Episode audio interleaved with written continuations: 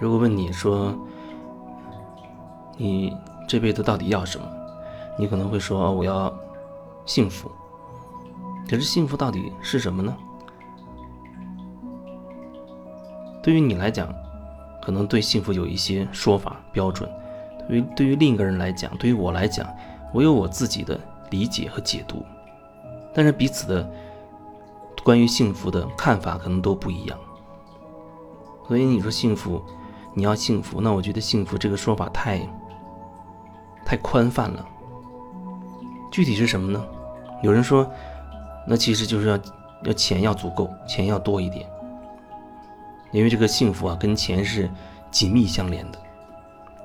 那我就想说，那你的意思是不是说，你本质上想要的是钱？因为钱对你而言可能可以解决。可能绝大多数的所谓的问题，你就幸福了。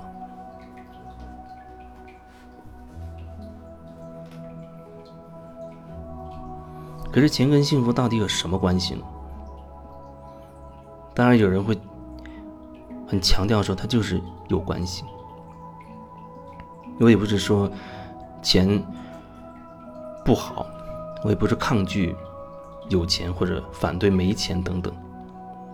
我只是说，关于你想要的，关于那个幸福到底是什么，它是不是一定要跟钱产生关联？因为一旦像我前面问的那样，如果你那样去回答，那很有可能在你心中，钱就成了占有最大比例的一个很重要的一个东西。你的整个人生规划，你所做的事情，很有可能都会以赚钱为。首要的目的，就像很多做生意的，就像以前我也在类似的一些企业里去做，那老板就会问，比如说销售目的到底是什么呀？最后他给出的答案就是，销售的目的就是为了获利，就是为了赚钱，或者说。而我一开始还会以为，啊，你宣传一个东西可能是为了说这东西真的好，但是其实真正的宣传的时候，你才发现，宣传已经有很多水分了，已经以偏概全了，找几个呃所谓重点的那些例子，然后好像就证明你这东西一定达到那个程度了。所有的广告，所有的宣传都是有水分的。为什么会有水分？为什么要用这种方式吸引你？就是为了获利。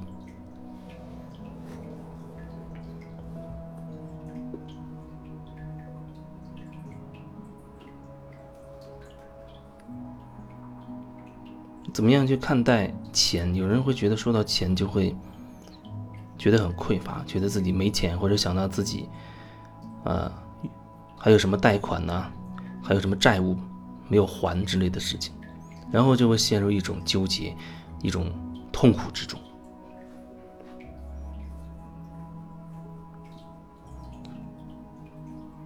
钱也只是能量，能量。如果从能量这个角度来看，有一些课程啊，一些说法，好像是在宣传说，丰盛就是要有钱，好像你所谓的。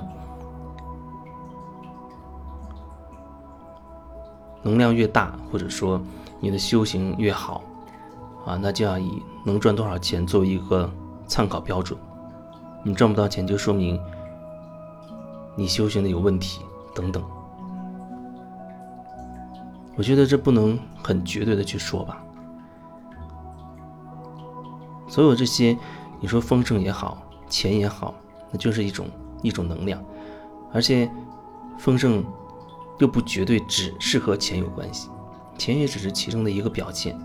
况且人对钱有这么多的看法，有这么多的观念。即使你有了很多钱，你认为你对你而言一定就没有匮乏，一定就觉得自己很丰盛了，那都很不一定。我也知道有很多人，他确实很有钱，也许他的钱是几千万，甚至甚至上亿，有那样的一个。标准对于普通人来讲，觉得这一世基本上够用了。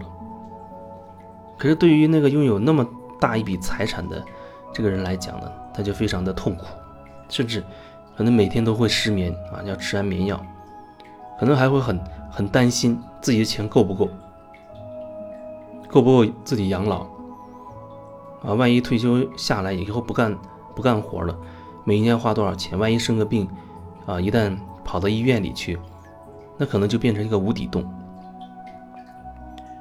而且自己这么有钱，很多人靠近自己，跟自己说话或者搞好关系，会不会有那种企图，想要从我这儿弄点钱走等等？所以那活得很辛苦，很累。所以有钱，我觉得不能说是一个人丰盛或者是有安全感的一个标志，没有，它没有办法说明什么问题，就只能说明你有钱而已。那没钱就一定不会有那种感觉，那种所谓快乐的感觉吗？幸福的感觉吗？我觉得那也未必。你今天想做一道一道美食啊，你就动手去做了，做出来色香味啊，你都非常的满意，吃起来也很享受。那你在整个做美食到你享受这顿美食的过程当中，你就会产生那种愉悦的感觉，那种很享受、很轻松的感觉。可能因为你做了这个美食，你会很开心。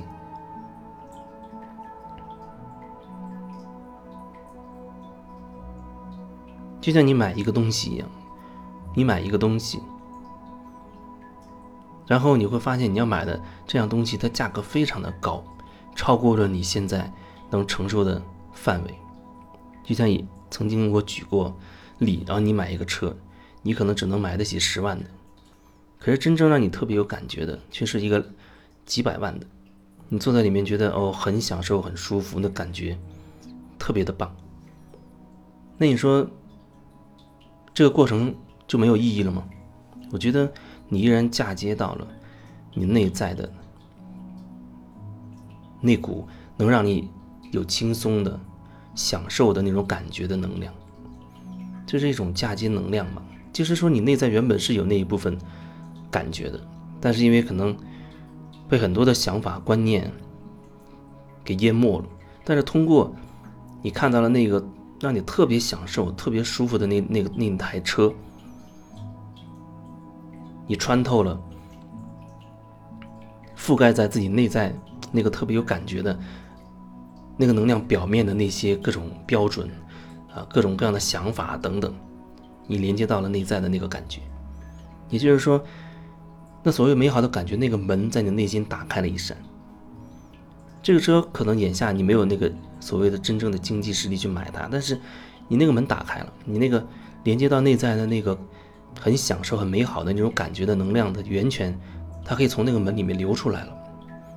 那和它会在你生活当中其他领域里点点滴滴里。它会显化出其他的事情来，那种感觉你嫁接到了。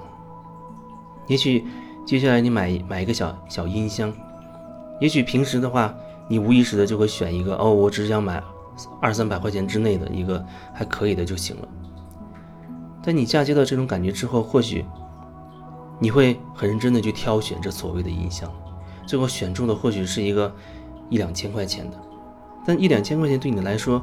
好像你是还是可以承受的，但是它的音质播放出来的效果却让你觉得特别有感觉。那感觉就如同你坐在那几百万车里的那种美好的感觉一样。你通过一个音箱依然可以嫁接到那种那种美好的流动的感觉。所以，即使你没有买那个几百万的车，可是你生活当中的可能几千块钱的音箱，甚至。啊，其他的一道菜，一个你特别中意的一个一个点心，这些都是你可以承担得起的。但是因为你嫁接到那种感觉之后，你内在就会产生一种好像经常会有带着这样的感觉去做其他事情的这种状态，那你就很容易在你的生活当中更多的去把这种美好的感觉给它越来越多的显化出来。创造出来，如果在这个过程当中，你可能还会看到自己有一些很匮乏的想法，那也没关系，那你就好好的去看着它，有机会就看清楚它，而不是逃避，更不是用这些美好的状态去逃避那些所谓的匮乏感、恐惧。